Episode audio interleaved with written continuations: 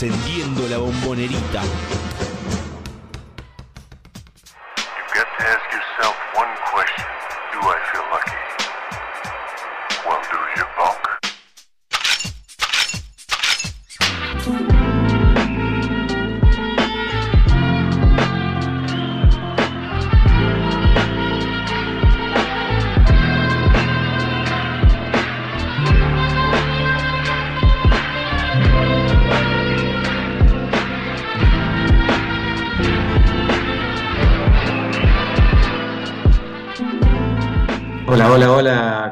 ¿Cómo les va? Bienvenidos a Triple Genesis Radio, esta vez un viernes, no un jueves como en nuestro horario habitual, pero una vez más cumpliendo con eh, nuestro, nuestra cita obligada semanal de traerles todo lo mejor del básquet de Boca a todos ustedes por Uno contra Uno Web, ahora también por YouTube en el canal, eh, bueno, obviamente de la radio. Bienvenidos a todos y obviamente estamos eh, felices por comentarles que es por, tercera, por tercer año consecutivo Boca está en semifinales de la Liga Nacional. Ayer le ganó en el tercer punto a Oberá en una nueva serie en la que barrió contra su rival, barrió con, su rival, eh, ya lo había hecho con Peñarol en la serie de reclasificación. Y ayer eh, se despachó con un 3-0 ante un rival bastante más complicado sin dudas mucho más complicado en los papeles porque durante todo el año no le habíamos podido ganar porque generalmente Oberá nos cuesta, incluso sigue estando arriba en el historial eh, Oberá que Boca. Eh, nos han enfrentado muchas veces, por supuesto, pero bueno, en las pocas veces que lo hicieron, la mayoría de las veces había ganado el equipo misionero. Y en este caso eh, fue victoria de Boca nuevamente para que sea 3 a 0. Un partido un poco más peleado el de ayer que los de la serie de misiones, pero sin embargo, tras un suplementario muy, pero muy bueno, específicamente de Franco Balbi, terminó siendo victoria de Boca. Mientras tanto, bienvenido Walter al programa, obviamente, pero ya que ya que apareció tu voz por ahí. Antes que todo, buenas tardes, buenas noches casi, en una nueva emisión de Triple Geneise donde, como bien dijo Juan, estamos eh, ahora por ir un tanto más tranquilos, pero estábamos inundados de, de, alegría por el hecho de estar nuevamente en semifinales de la Liga Nacional, repitiendo de mínima los resultados de las últimas de dos temporadas, eh, de las temporadas previas, mejor dicho, y que con un juego muy, muy vistoso, un juego muy electrizante y que encima tuvo muchas, muchas emociones hasta sobre el final de la fase del tiempo regular y después eh, en el mismo suplementario, terminó con la victoria de Boca. Eh, hicimos transmisión desde Triple Geneise, por supuesto, en el estadio y nos llevamos una alegría enorme entendiendo que ahora solamente queda esperar rival porque recién hoy está la chance de que Instituto, de, en caso de ganar, eh, avance a la semifinal y se encuentre directamente con Boca en la próxima instancia, que no sucederá así si es que Riachuelo gana hoy, siendo que el partido es en La Rioja, y esa serie se estirará un poco más. Pero de pronto ya hay que decir que Boca está eh, con su lugar asegurado, eh, esperando nada más, ya sea rival, eh, ya sea que se defina esta misma noche o por ahí más adelante, pero que Boca ya cumplió por lo menos con, el, eh, con haber empatado más o menos la campaña de la temporada pasada. Así es, exactamente. Y tal como decíamos, bueno, ante un gran rival, un rival que le había costado mucho vencer, no había podido en todo el año, había habido un amistoso previo a la, a la, temporada, después dos partidos de liga y después el partido de Sudamericana. En todos fue ganador o verá. En algunos partidos eh, fue más parejo, en otros parecía que a Boca le había costado muchísimo.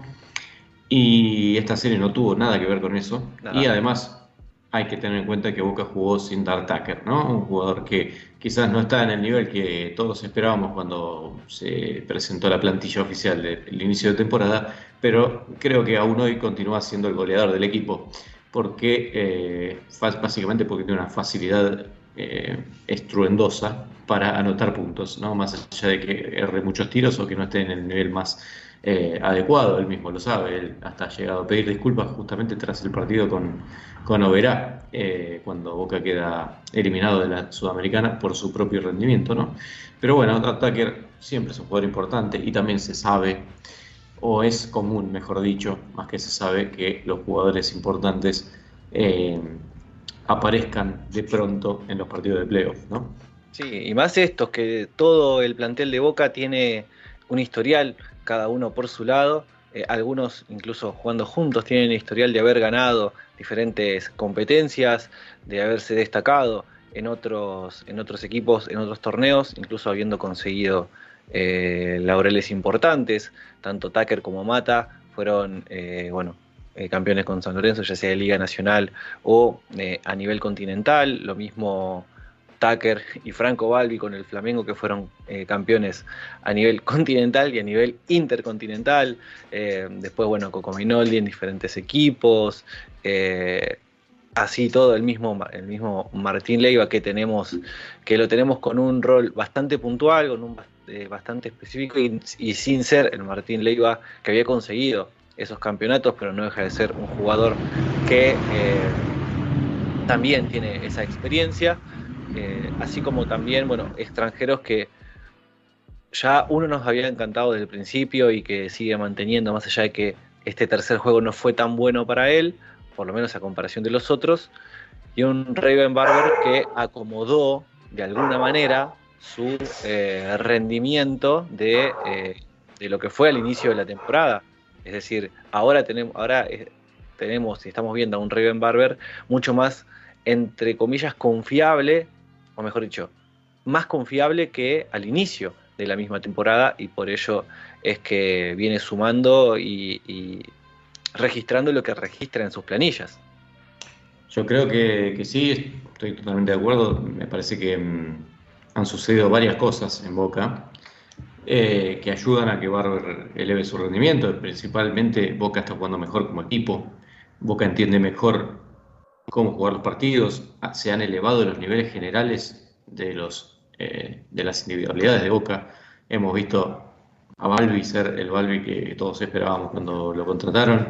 Manoldi ser ese jugador peligrosísimo que no le puedes dar un centímetro. Eh, tanto del tiro de tres como aprovechando posteado cuando le toca el, mismatch correcto.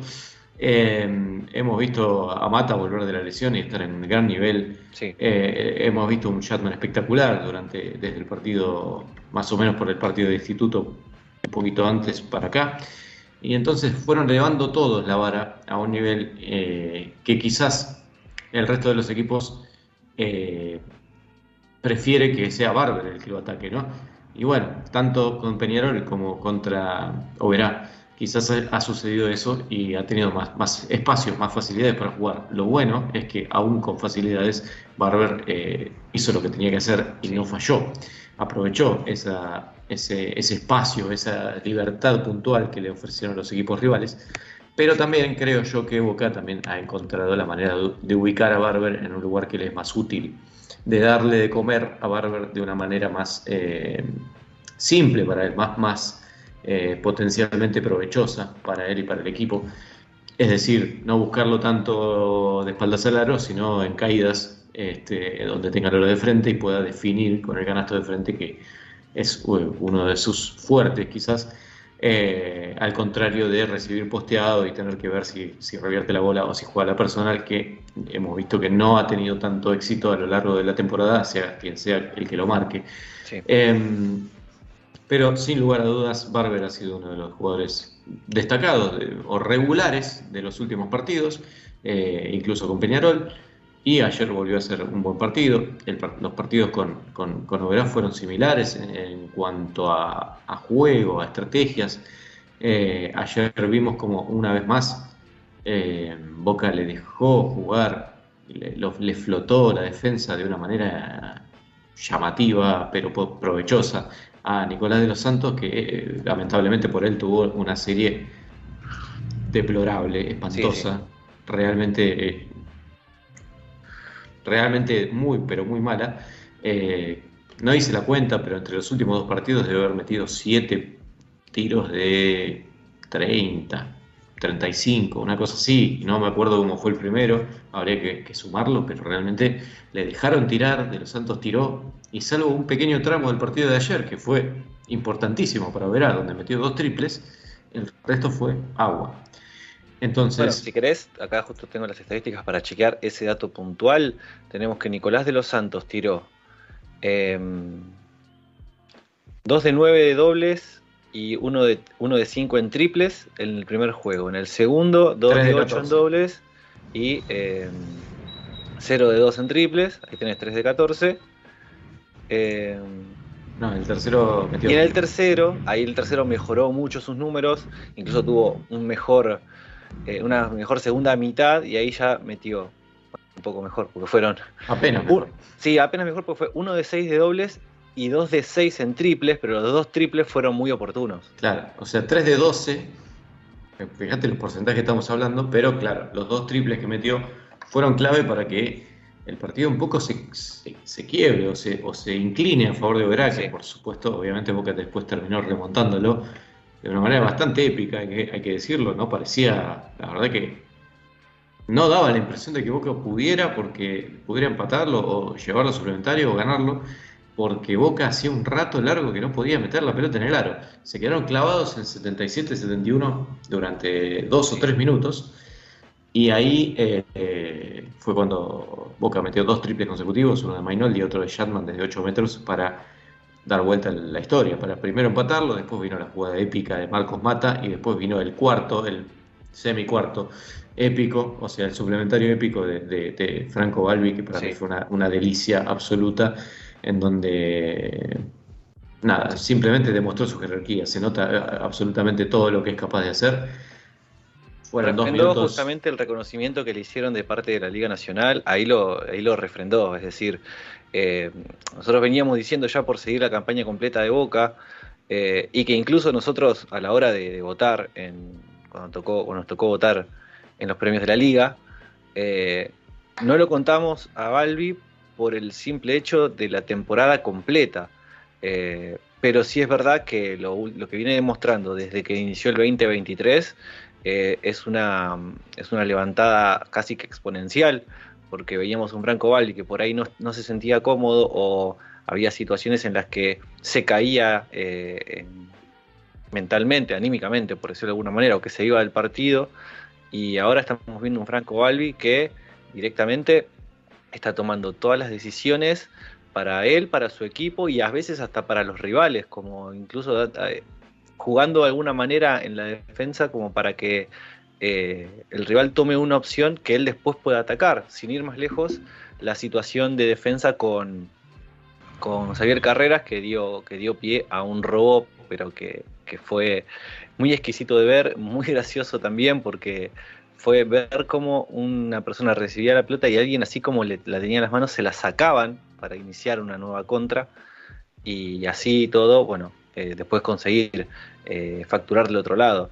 Así que tuvimos un- una muestra de que Franco Balbi, si la- los- lo- lo- las votaciones di- dieron que él fue el mejor de la liga, acá lo demostró. Sí, sí, totalmente. Además, más allá de lo que puedan decir las estadísticas, que son buenas, pero por ahí si mirás el partido, no fue partidazo completo de Balbi, más No. allá de que obviamente tuvo destellos como siempre los tiene, eh, pero tuvo sus pérdidas, tuvo su, su- estuvo bastante errático en el tiro. La verdad que no fue un partido redondo de Balbi, pero cuando llega el momento clave, primero le da la asistencia a Shatman para el último triple, que es el que empata el juego, que es una asistencia que es producto de Balbi, porque no es un pase cualquiera, Balbi No. se mete hasta el fondo, se, se cierra toda la defensa, salta primero y después suelta la bola en el último momento para habilitar a Shatman Sí, a riesgo en de caminata. soledad, en soledad por primera vez en los 40 minutos de tiempo regular para que pueda tener un triple eh, libre y eh, obviamente Shatman lo consigue, ¿no? Eh, y posteriormente, tras esos dos minutos erráticos de los dos equipos, entre Oberá y, Boca, en donde no metieron puntos, quedaron trabados en 79, eh, lo de Balbi fue, fue exquisito, fue realmente dominante. La verdad, eh, va más allá de lo que hizo o lo que no hizo, porque uno puede contar, bueno, ¿qué hizo? Eh, quizás hizo dos dobles y un triple, o quizás hizo un triple y un doble. No me acuerdo realmente, pero es lo de menos. Sí me acuerdo que hizo algún punto, sí me acuerdo que hizo una asistencia para Barber que termina en falta, y sí me acuerdo que hizo dos robos en un momento clave del partido, como es un suplementario. Y ahí es donde el partido se termina. Pero además, lo que uno nota que, hace que uno se quite el sombrero y diga, por favor, disfrutemos de este muchacho, es esa facilidad para eh, eh, mirar una defensa y entender que es por acá. Con un gesto, con un guiño prácticamente ya darse cuenta de que el pie izquierdo de un marcador está para el lado incorrecto y entonces marchar hacia el canasto sabiendo que no hay manera de que lo puedan detener. Es realmente hermoso de, ver y, bueno, creo yo que fue otra vez el jugador más importante de Boca, más allá de, eh, del partido que hizo y más allá de que Boca estuvo en, un nivel parejo, ayer no tuvo grandes destacados, este, pero bueno, eh, sí hay, hay, jugadores para destacar como, como Reven Barber, este, que terminó con un buen goleo, Shatman terminó con un buen goleo, a pesar de que uno quizás eh, se sorprendía al ver la planilla con, eh, si no me acuerdo, 18 puntos. 18. Este, porque uno no notó, no, no fue esos partidos que vos lo ves, eh, que toma el balón y anota como otras veces con mucha facilidad. Le costó un montón el partido. jugó todo el partido menos 5 segundos, ya ayer. Otra muestra impresionante de estado físico. Y bueno, eh, más allá de que el partido le costó muchísimo, porque de los Santos y también con Azuk lo marcaron muy bien, eh, se las ingenió para hacer 18 puntos eh, el jugador de Boca. Así que un partido notable. Y no, no quiero dejar afuera, aunque ya lo mencionamos, la épica salvada de Marcos Mata. Probablemente, la, probablemente la jugada defensiva del año en la liga. Ahí la tenemos. Sexto, ahí. Una cosa de timing absoluto un salto que lo va a buscar para barrer precisamente, porque salta después del tiro. Sí. Y que espera que la pelota pegue, bueno, espera o se da cuenta de que puede hacerlo cuando la pelota ya pegó en el aro, porque si la tocaba antes, esto era gol trending y era punto para, para Giorgetti y ganaba, verás, no habíamos tiempo. Así que fue una cosa realmente muy, pero muy buena. Sí, es más, esas jugadas, hay muchos eh, generalmente en el, en volei sucede que eh, los jugadores tienen esa capacidad de ver y de decir en el último momento antes de rematar, faltando apenas segundos. Y acá a velocidad, con la velocidad de la cámara de las eh, de, la, de, la, prensa de boca, desde el sector de prensa, se puede ver a esa, a esa velocidad lo que tarda, porque hay jugadores que, como decía, en, el volei se toman ese tiempo antes de rematar para elegir si eh, meter el, remate cruzado, que peguen los brazos o, meter el, remate recto. Acá tuvo ese, mínimo espacio para directamente esperar lo que tenía que esperar para meter el, zarpazo de barrer la pelota, que incluso le pudo hasta haber salido mal y haber metido la pelota eh, el mismo, pero haciendo esa barrida totalmente legal, eh, obviamente que ante la rápida, eh, ante la velocidad de la propia jugada, nosotros que estábamos desde el lugar, desde el mismo lugar que estaba la, gente, de prensa de Boca, que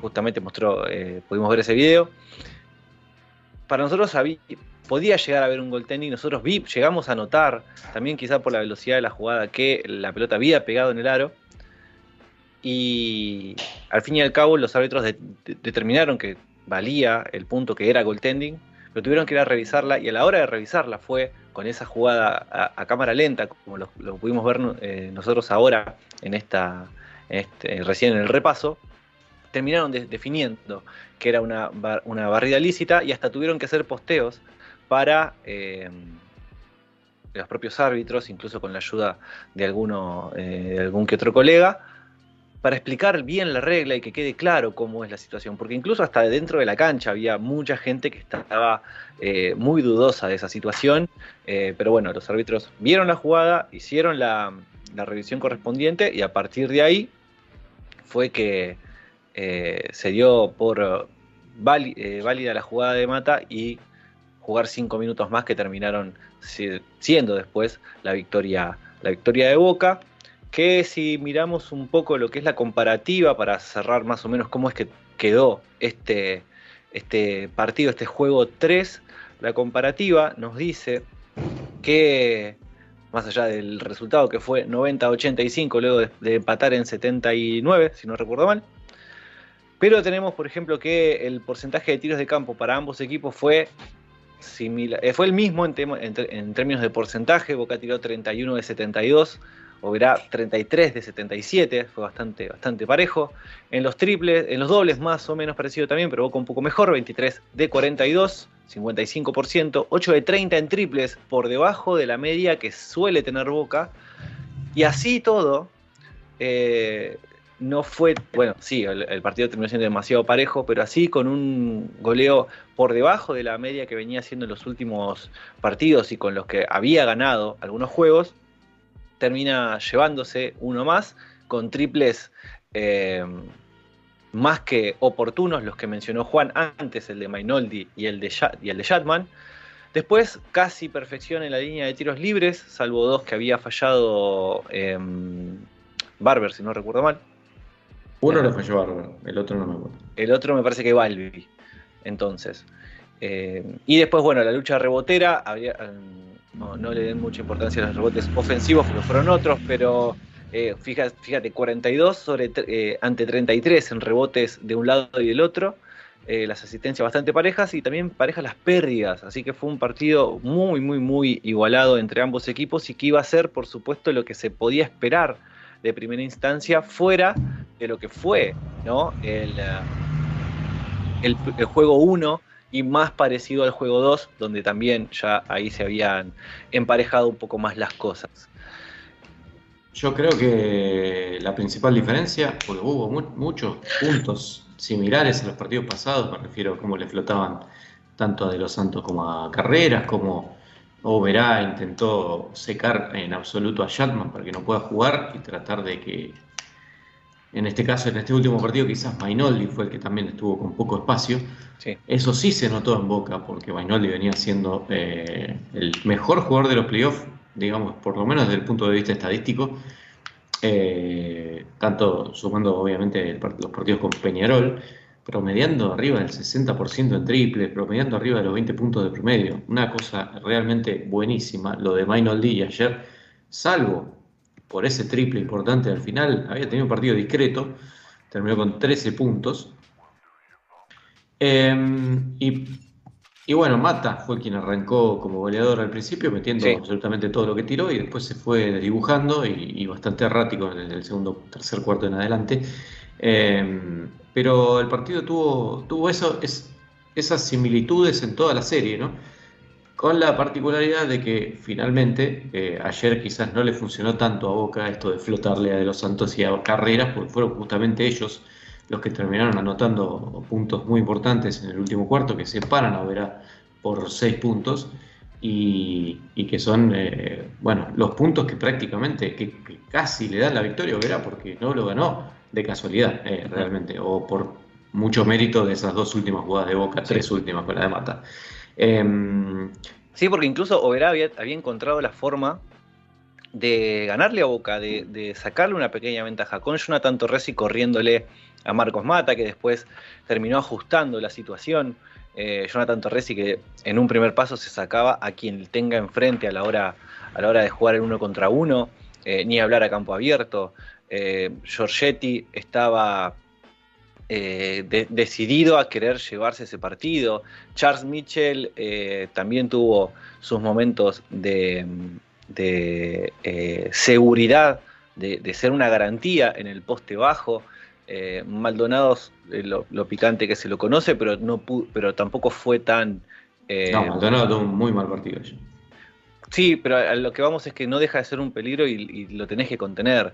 Eh, no, pero, en su lugar, en su lugar justamente, eh, y completando lo de Jonathan Torresi, el ingreso de eh, el joven Konazuk, que cuando Denti decidió sacar a Nicolás de los Santos por un buen rato, aportó y facturó para Oberá, consiguiendo puntos que por ahí Boca, más allá que el diseño y la jugada hizo de que el pibe los consiga por mérito de la rotación ofensiva y que Boca no llegue o que decida no llegar, eh, consiguió puntos, sí, puntos que fueron muy importantes para Vera. Aparte nos, centramos mucho en el final del partido porque fue lo, más interesante, si querés, pero hay que recordar que Boca arrancó ganando el partido 9 a 0 y que Giorgetti se encargó solito de empatarlo. este, con un, o de ponerlo de nuevo en partido con siete puntos consecutivos y más tarde, eh, a partir de ahí el partido fue parejo. Y fue más parejo, pero fue parejo, pero más inclinado a, a Oberá con este ingreso de Conaxuc, después del momento en que De Los Santos empezó a tomar los tiros y empezó a fallar seguido. Y, ahí es donde decidió sacarlo y le sale muy bien el cambio, más allá del descanso lógico que necesita un, base. Eh, el joven jugador de Oberá entró muy bien y, metió todo lo que tiró, que fueron sus 8 puntos. En esos 11 minutos, 7 puntos, perdón. En esos 11 minutos que jugó, eh, después no volvió a ingresar a cancha, pero también De Los Santos, como decía, tuvo su momento de anotar y, y de poner un poco de duda sobre la estrategia de Boca. Pero finalmente, bueno, como veníamos mencionando, la, cuestión terminó con, victoria de Boca gracias a, a, este final tan, tan, épico. Y que hablando de aquellos que hicieron eh, parte de ese final tan épico y que promovió a darle un poco más de vida a Boca, Marcos Mata habló con la transmisión oficial luego del partido y bueno, esto, fueron, esto fue lo que, lo que dejó el resumen que hizo, así con la sangre caliente de, haber llevado, de haberse llevado el tercer punto de estos cuartos de final de la Liga Nacional. la verdad que contento, contento. Tuvimos un año con mucho altibajo, de enero para acá. Fuimos mejorando mucho día a día. Y bueno, hoy meter la otra vez un 3-0 de nuevo. La verdad que muy contento, más jugando dos partidos de visitante. Pero nada, esto, esto todavía sigue, así que estamos con ganas de, seguir creciendo y de seguir peleando por, por, el objetivo que todos estamos peleando. Así que felices por, esta victoria y a recuperarnos para el próximo. La expectativa que hubo en el estadio, ¿vos estabas convencido que, que había sido una barrida legal? Sí, pero muchas veces con la televisión y todo, estaba convencido porque esperé una milésima de segundo, tenía miedo de que termine el tiempo. Pero bueno, nada, después hay veces que uno también está convencido y después le erra. Pasa que es tan, tan cortito, es una décima de segundo, así que nada, por suerte se dio. Vienen haciendo unos playoffs perfectos, la gente está ilusionada, el equipo ha ido en crecimiento, cada vez más sólido, con una localidad importante. ¿Por qué Boca está donde está? Sí, creo que a partir de que vinimos a la cancha, acá a la bombonerita, eso nos hizo mucho más fuerte, nos sentimos más cómodo. Siempre jugando en otra cancha no es lo mismo. Eh, y bueno, la localidad obviamente nos está ayudando muchísimo, porque como te decía, desde que vinimos acá nos sentimos mucho más cómodos. Empezamos a meter también partidos de visitante, a veces gira de dos partidos. Y bueno, creo que lo que estamos haciendo mejor es duro en la defensa. Por ahí hoy en el primer tiempo nos, nos hicieron muchos goles de contraataque. Y después, bueno, por, momentos sólidos en ataque, en buscar el mejor, el mejor posicionado. Eh, pero bueno, nada, eh, esto cada partido es un partido nuevo. Allá sacamos buena diferencia y hoy tuvimos que ir a suplementario. Entonces, como te digo, es partido a partido. Felicitaciones por el paso a semis y bueno, ahora aprovechar el tiempo para recuperarse. Muchas gracias a vos. Marcos Mata.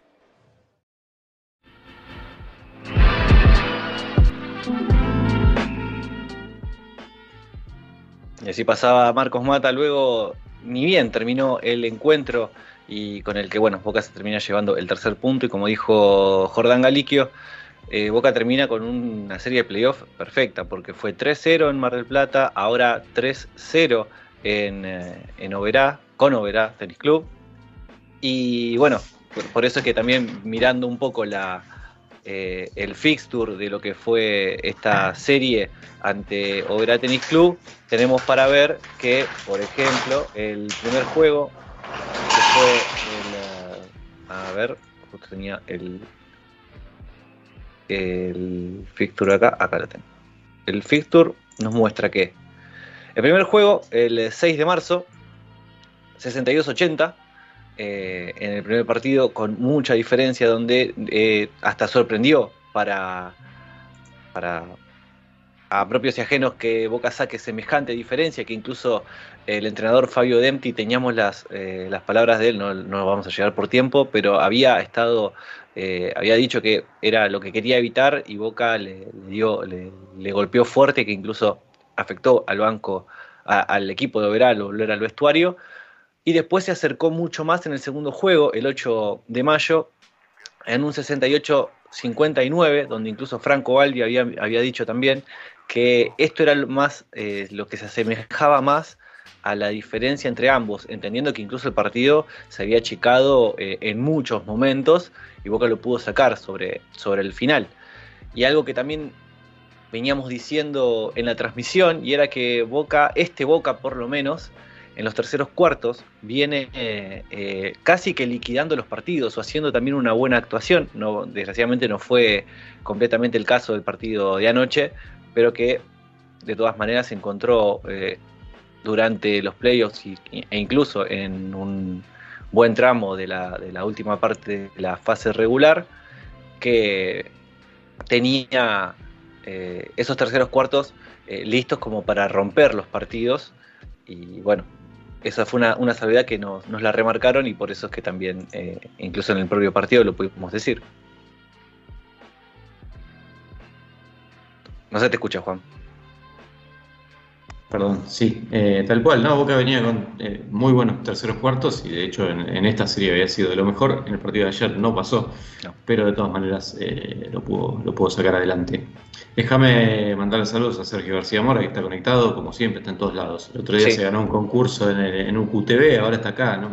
Les parece que tiene clones, está por todas partes. Sí, sí bueno, bueno, también hay que, hay que decir que, y hablando después, y ya haciendo eh, que es más, podríamos pasar ahora a la parte de venta para decir que de todas las veces que, hablando de Sergio García Mora, que participó, no pudo ganar con nosotros y terminó ganándose una, un premio con la liga.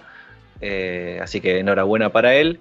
Y en esos sorteos que él, que él había participado con Triple Geneise eran los que hacíamos a través de cafecito.app barra Triple Geneise, que incluso hicimos entrega del premio de, del sorteo que estábamos haciendo, que era la remera de entrenamiento eh, de la temporada anterior, TLL, que se la entregamos a Leandro Valdés, que fue quien se la ganó en la transmisión anterior. Sánchez, no. Eh, eh, Leandro Sánchez, perdón, que se la entregamos, ni bien eh, terminó el partido, que se la había ganado en el tercer juego con Peñarol, así que se pudo hacer la entrega del mismo y él participó a través de cafecito.app barra triple Geneise, aportando... Justo ese partido, ¿no? Participó. Sí, el partido. encima en ese partido, en ese rato que lo anunciamos en, al inicio del juego y que en el entretiempo íbamos a hacer el sorteo sumándose a todos los que habían, sumando a todos los que habían llegado y fue él uno de ellos.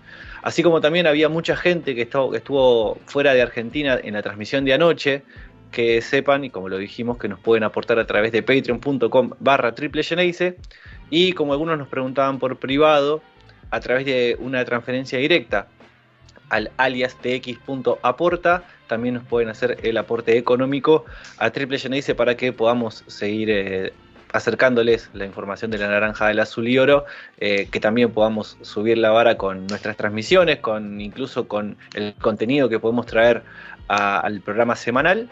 Y por qué no, una ayudita más, ahora entendiendo que hay que hacer un viaje eh, inminente, de forma inminente para las semifinales. Así que también eh, tengan en cuenta eso a la hora de, de querer a, eh, aportar de alguna manera con Triple. Cafecito, Patreon y el, la transferencia directa.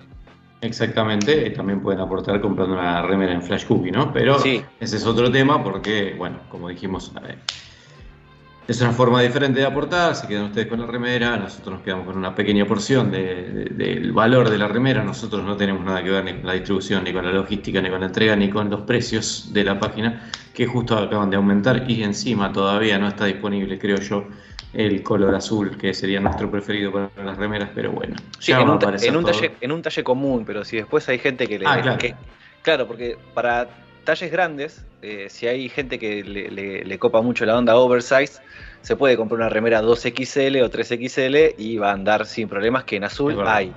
Y en blanca, bueno, también en blanca, así que ya sea que en triple y en medio flashcookie.com puedan eh, adquirir algunos de los tres eh, modelos de TX Jam. Ahí en, en, pantalla pueden ver dos, el de Mincy Wilson y el de Festa y Gutiérrez en diferentes colores, así como también comprarse gorras, stickers, eh, postales, incluso también eh, alguna remera alusiva en talle, en talle para, para niños y, e incluso con los logos eh, los, los logos comunes de Triple Geneise, tanto el escudo como este logo conmemorativo de los 10 años, así que ahí en triple y en medio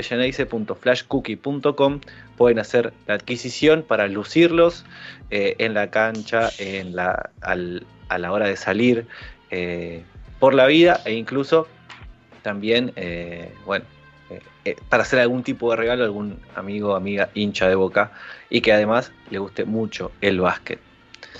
Tal cual. Y estén atentos a la página de Flash Cookie y a nuestras redes sociales también, porque seguramente vamos a subir en breve la- una versión nueva. No, no tiene que ver con TX Jam, es otro, otro tipo de, Otro de diseño, que tiene más que ver con, con, bueno, con la pantera de boca, vamos a decirlo. Así que estén atentos que por ahí se viene otra posibilidad más.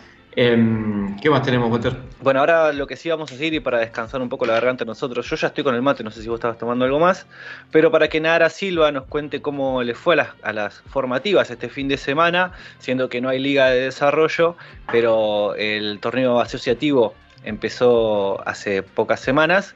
Eh, Nara nos, nos trae cómo le fue al Boca Amarillo y al Boca Azul en las competencias de FEBAMBA, así que la escuchamos. Hola, soy Nara Silva y te traigo toda la info de formativas por acá, por Triple Ceneice. Boca Azul recibió la bombonera a Gimnasia y Esgrima de Lomas por la fecha 6 del nivel 1. La U15 perdió ante el líder 68 a 59. Los destacados fueron Joaquín Ramírez con 20 puntos y Juan Sanabria con 20 puntos. La U17 ganó en suplementario por 66 a 65. El destacado fue Lautaro García con 24 puntos 16 rebotes y la U19 ganó 86 a 64 y los destacados fueron Fede Contreras con 22 puntos y Tiziano Prome con 15 puntos. Por el lado de la tira amarilla, se postergó sus partidos ante Atlético y Progreso de Bransen por el mal estado de la cancha del visitante. El próximo fin de semana, la tira azul visita en Avellaneda e Independiente y por el lado de la tira amarilla recibe Independiente de Bursaco. Estas fueron las informaciones de las formativas y te las dimos acá en Triple Ceneice. Hasta la próxima.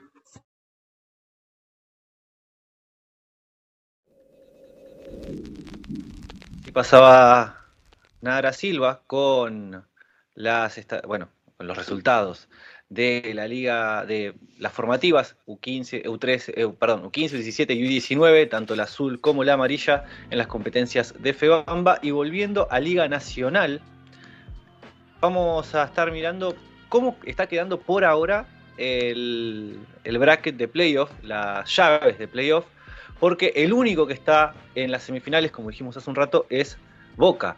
Mientras tanto, la serie, hay dos juegos que se van a disputar esta noche, el de Instituto y Riachuelo, jugando en jugando en el Superdomo de La Rioja, exactamente, y el de Obras y Gimnasia en el Templo del Rock, el de Instituto y Riachuelo 2-0 para la Gloria, el de Gimnasia y Obras igualado en un juego por lado, así que esos son los dos partidos que podrían llegar a tener a sacar a un semifinalista, que en este caso sería el del lado de Boca, es el partido que más le interesa al Geneise, para ver si ya esta noche tiene definido su rival o tiene que seguir esperando, entendiendo que incluso la otra serie, la de Kimsa y Regatas, eh, había terminado justo antes de ayer el, segundo juego con la victoria de Kimsa, también agónica con tiempo suplementario, y ya se muda esa serie a Corrientes, al Estadio del Parque, al José Jorge, eh, Jorge Conte. Y esto es lo que le queda a los playoffs de la Liga Nacional, que veremos si este año, porque ahí estamos viendo el modelo de la, Copa de, Campeón de Liga Nacional de la temporada pasada, cambiando eh, a la ensaladera que tenía en temporadas anteriores. Veremos si se mantiene este o vuelve la ensaladera. A mí me gustaba más la Copa de la ensaladera. No sé vos, Juan. Eh, no le presto mucha atención a las copas, te digo la verdad. me gusta, me gusta la, la, idea, el concepto de copa. La copa en sí no la miro mucho, salvo algunas que son más famosas. Este, bueno, ahora lo que nos queda, más allá de que también había. Estaba la palabra de Leonel Shatman. Eh, claro. O, obviamente que acá nos tiran un buen concepto y es el, más allá de cómo sea la Copa, el concepto es ganarla. Lo importante es ganarla y bueno, ahora Boca está a, a un par de pasos más también para acercarse a ganar la misma. Por lo pronto, y otra cosa que tiene que ver con cambios, aunque hay que ver si este se termina dando en lo que es el equipo de primera, pero hay que decir que ya hay una camiseta nueva, el básquet de Boca. Correcto. Hay que recordar que eh, en noviembre, Juan, cuando estuvo charlando con el Pitu Rivero, antes había, comen- había comentado de que iba a haber una camiseta nueva y acá la estamos viendo.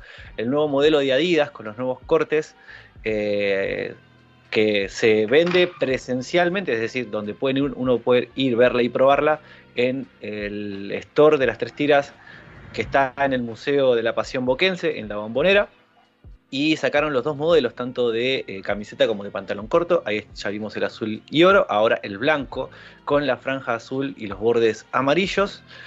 El mismo, el mismo template, el, la misma, el mismo diseño que el equipo de fútbol, exactamente, pero ahora llevado al básquet, incluso en el básquet teniendo las siglas, eh, eh, las iniciales con las estrellas, cosa que por ahí esta camiseta era lo que tenía que haberse hecho, la que está usando Boca actualmente, pero no se lo, no se lo hizo.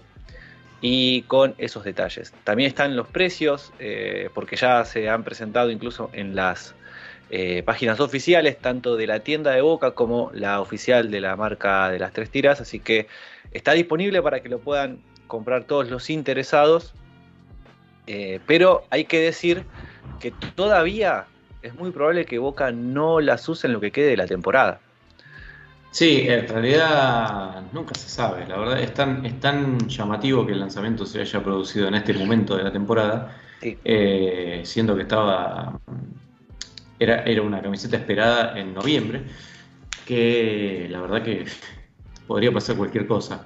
Podría pasar tanto que la estrenen ahora, aunque no, aunque nos hayan dicho que no, aunque no creían, eh, y, y después la sigan usando el resto de la, tempor- la temporada que viene, o que la temporada la usen por un par de partidos y después la temporada que viene la reemplacen por otra para emparejarla con la, con la versión del fútbol, que es lo que en realidad debería haber pasado, porque por algo copian, eh, como dijiste vos, la plantilla, el diseño Sí. de la de fútbol.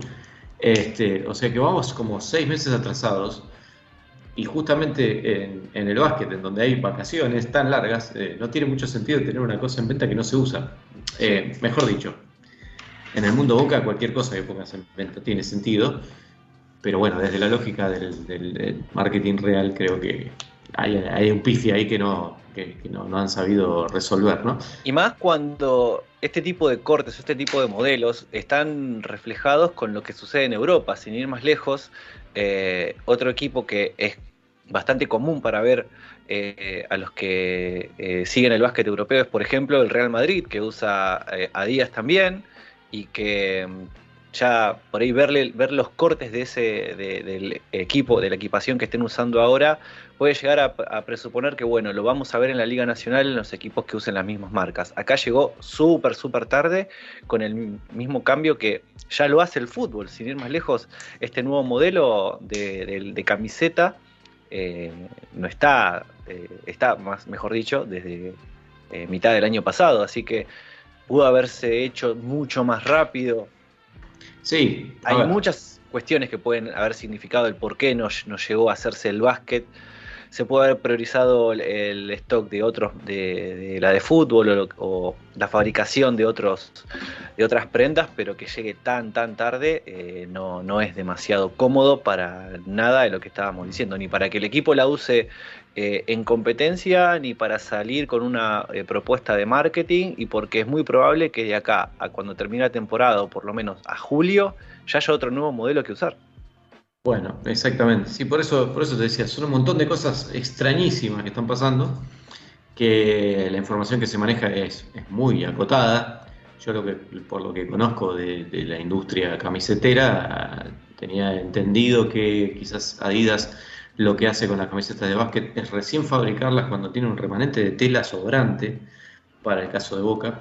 Eh, y quizás por eso es esta demora, pero bueno, esas son cosas que yo me he ido enterando a lo largo de- del tiempo, ¿no? No es algo que diga que puntualmente pasó en este caso, aunque sí, eh, Sí da toda la pasaba con, impresión, los- ¿no? con las otras, por lo menos con, la- con los modelos anteriores, eh, que, a ver, cuando llegó Adidas a Boca, que fue obviamente en un cambio de año y que bueno, significativamente iba a pasar de que de pasar de la marca de Nike a Adidas en el medio de un cambio de año en la mitad de la temporada era algo inevitable y que incluso se dio en la temporada pasada cuando del modelo que había, con el que habían jugado en la, en la liga de la pandemia se estiró tres meses más hasta el cambio de año y llegó el modelo nuevo.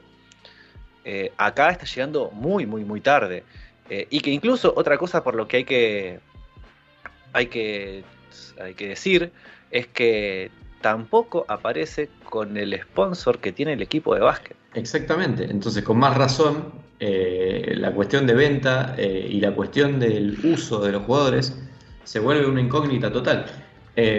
Para muchos hinchas es hora de aprovecharlo, ¿no? Porque hay muchos a los que les gusta más la camiseta sin publicidades que, que, la que se usa en el juego. de todas maneras, digamos, volviendo al tema, a, ver, eh, la misma empresa que fabrica la camiseta de Boca todavía sigue con un faltante inexplicable de camisetas de la selección campeona del mundo con las tres estrellas, ¿no? Eh, están pasando cosas que son realmente muy difíciles de explicar y que no, vamos a ser nosotros quienes descubramos cuál es el, eh, el secreto de todo esto. Pero bueno, lo importante para resumir y volver a la marcha es que han sacado nuevos modelos que ya están disponibles en los lugares que dijimos y, en la web y probablemente estén disponibles en todas las Adidas pronto. Lo curioso, y que quizás no sé si lo llegamos a mencionar o no, ahora me, me, es que ni siquiera hubo una presentación oficial ¿no? del lado de Boca. Y esto sucede porque Adidas directamente la mandó a vender sin dársela al club. O sea, es. Bueno, en fin, vamos a cortar ahí. Eh, lo bueno es que, están, bastante lindas las camisetas. el modelo blanco me gusta, me parece más que el, titular como quedó, teniendo en cuenta que el titular está basado en una de las camisetas de boca de fútbol que debe ser la más linda de los últimos años, por gran diferencia. Y claro, al sacarle el cuello y no tener mangas, eso cambia un poco. Pero habría que ver cómo queda bien puesta con el pantalón, ¿no? Porque los pantalones están muy, muy buenos. Sí, sí, hay que ver también el, tema del corte mismo del pantalón, porque eh, el modelo que están utilizando ahora, mientras ahí Leo Margo atinadamente muestra cómo es que queda el pantalón, a mí me gusta también, me gusta un montón el del pantalón blanco. Eh, también el, azul y amarillo, cómo es que queda ese tipo de cortes y ese tipo de colores. Eh, pero mm, es verdad, habría que ver, bueno, más allá de que acabamos de mostrar una foto con el maniquí eh, armado ya con todo el conjunto, así sea el azul y oro, y que te da una idea de más o menos cómo es que queda. Tiene, tiene la apariencia de que también va a ser mucho más ancha de la, de la del modelo actual, de, la, de este modelo que es bastante más eh, ceñida al cuerpo, ¿sí? más angosta, eh, independientemente del talle que compres. Así que veremos cómo esto después puede llegar a calzar a quien la, vaya a comprar, que como bien dijimos, las dos webs, la de la tienda de Boca, la página de Adidas y eh, físicamente en el, en el Adidas del Museo de la Pasión Boquense, que incluso los precios están acordes a los que salen la, indumentaria deportiva de la marca, así que... Sí, de hecho creo que si, si vas a buscar hoy la, temporada anterior sale exactamente lo mismo, que son 20 mil pesos. Sí, 20 mil la camiseta, 13, mil el pantalón. Así que ahí ya tienen todo listo como para pedir un regalo ahora. O para, ¿por qué no comprárselas con el aguinaldo? Sí, yo cumpleaños esta semana, así que si, quieren mandármela a mí no tengo ningún problema. ¿eh? eh puede ser cafecito.a para eh, tx.aporta o directamente me mandan la camiseta a mi casa y yo les paso la dirección. No, o que, eh, o que nos, pasen a todos una camiseta en plena transmisión, ¿no? Eh, vos no cumpliste año, Walter. Sí cumplí, pero ya pasó. Bueno, no te avivaste, ahora lo estoy pidiendo yo. Como también piden que lo manden ahí, ahí a la a UQ Play, así que Fíjate, hay varios interesados en querer tener esta camiseta nueva porque independientemente de esta situación, como bien dijo Juan, es una camiseta nueva, es un nuevo manto para el azul y oro y el azul y oro es la más linda de todas, así que eh, enhorabuena por tener un nuevo modelo para, disfrutar y a todos los que se la hemos compartido, todos dicen lo mismo, que es hermosa. Bueno, volviendo un poco a la, pelota, porque estábamos hablando más de la tela, este Boca, bueno, deberá ver qué pasa con la serie de Instituto e, y Riachuelo. Ahora se tocan los dos partidos en La Rioja. Eh, los dos partidos que se fueron en Córdoba fueron victoria para el conjunto puntero de la liga prácticamente de principio a fin, el equipo que tiene al mejor DT de la liga según la prensa especializada y a uno de los mejores escoltas o aleros eh, también. Eh, no salió el Chuzo elegido, ¿no? Me estoy confundiendo.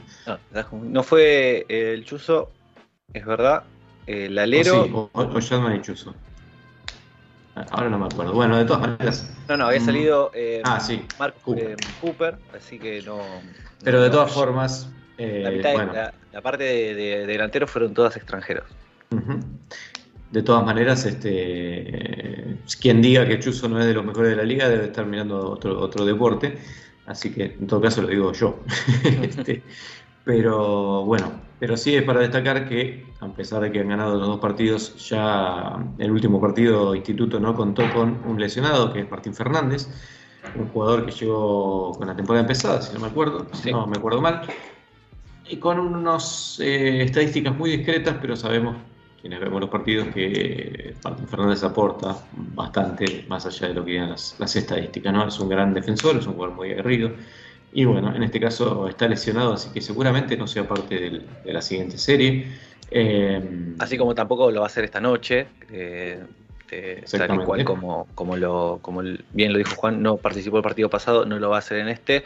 Y hay que ver cómo eso resiente a un equipo que va a ir de visitante, con un equipo que de local eh, ha crecido mucho más y que ante un equipo que ha mostrado también un crecimiento y que no por nada llegó a esta instancia habiendo barrido su serie en reclasificación. Ante un equipo que también estaba, como bien lo dijimos en la transmisión, invicto en su cancha y le ganó los dos partidos.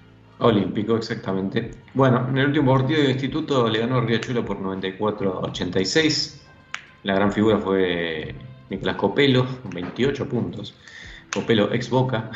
Quienes recuerdan el paso de Copelo por Boca, hoy miran eh, con ojos este, sorprendidos. Este presente, ya desde hace rato presente, Copelo es un jugador muy, muy asentado en la liga, pero pero que realmente cuando era tan jovencito en Boca no, quizás no, no parecía que iba a terminar de, de esta manera, ¿no? Eh, 28 puntos para él, 5 de 5 en dobles y 4 de 7 en triples, además de 7 rebotes para el número 10 de Instituto, que parece que cumplió un poco entre él y, Chiarini eh, y Elías eh, ocupar ese espacio vacío que dejó Martín Fernández, pero también el espacio del goleo, que quizás está quedando un poco más atrás eh, Romano, que había tenido temporadas mucho mejores en ese sentido, eh, y ahora está bastante más bajo en el goleo, pero bueno, como sabemos, Romano también otro de los jugadores más destacados de las últimas ligas, siempre hay que tenerlo en cuenta. Eh, Y que es el que a veces pone la cara por el equipo eh, glorioso que, sin ir más lejos, y para recordar un, lindo juego y un juego atípico de lo que fue el torneo, el eh, Boca Instituto con 122-115 mostró a dos equipos que tenían todas sus herramientas a disposición, todos los pudieron llevar de la mejor manera, salvo ese primer cuarto defensivo de Instituto, pero que eh, independientemente de que sea un partido que es muy probable que sea irrepetible, te da, muestra de qué puede hacer cada uno eh, de, los equipos, Boca en su mejor, en su mejor momento, con un Shatman en su mejor momento, eh, y un instituto que no importa lo que suceda enfrente, va a plantar cara, va a buscar con sus recursos, con sus herramientas, eh, tratar de dar vuelta la historia. Y como bien dijo Juan, no por nada fue el puntero durante casi toda la fase regular. Y en estos momentos también, siendo que es el último campeón con la mitad del plantel, eh, del mismo plantel, o un poco más de la mitad, eh, va a querer refrendar ese, título. Y hoy tiene justamente un paso más para dar y llegar nuevamente a las semifinales. Sí, sí. De todas maneras, yo me olvidaría completamente de ese partido en la humanita.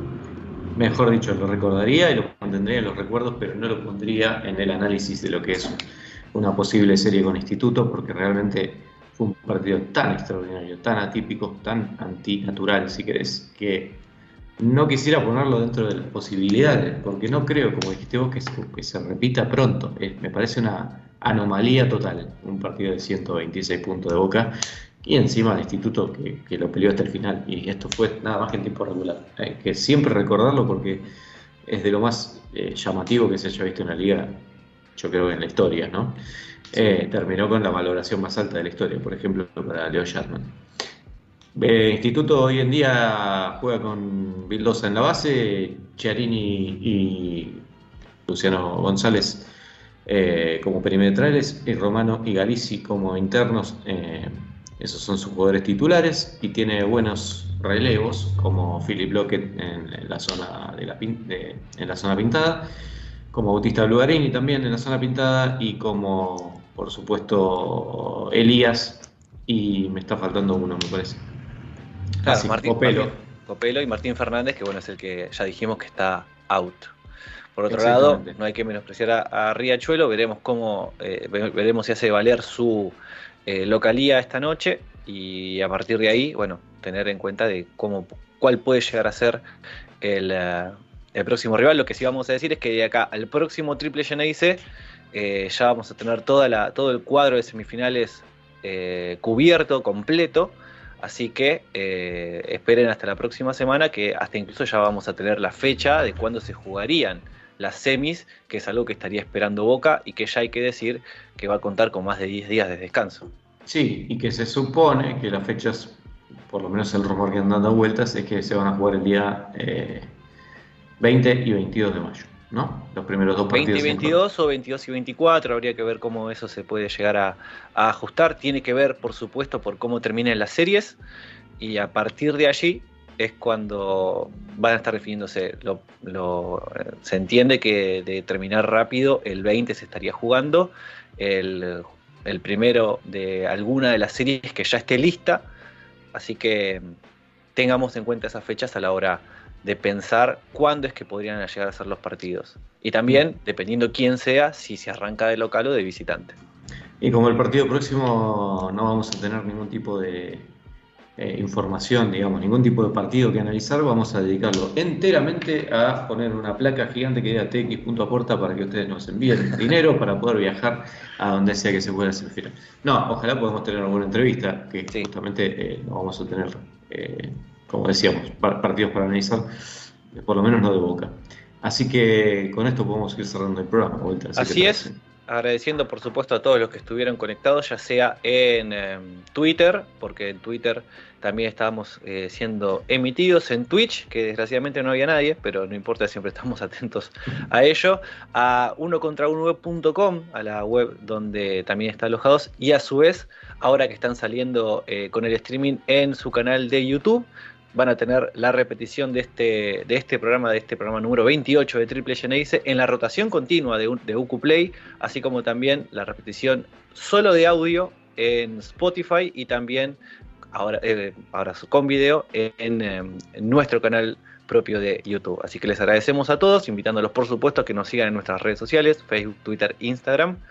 Eh, ponen la lupita Triple Geneise y ahí nos encuentran, así como también en la comunidad de Telegram, donde ya se va sumando cada vez más gente y comentan ahí los partidos o todo lo que tenga que ver con la actualidad de la naranja, del azul y oro. Juan, muchas gracias. Sí, déjame decir una cosita más. Estuvo mucha gente conectada ya en la transmisión, también lo hicieron durante los partidos en Mar del Plata.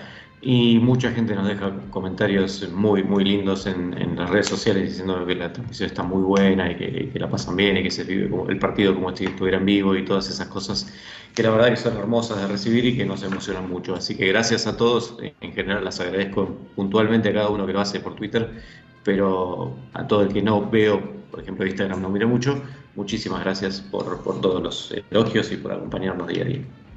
Y con esto termina el Triple Genesis número 28 de la temporada 11, la de los 10 años, y será hasta la próxima semana. Chau.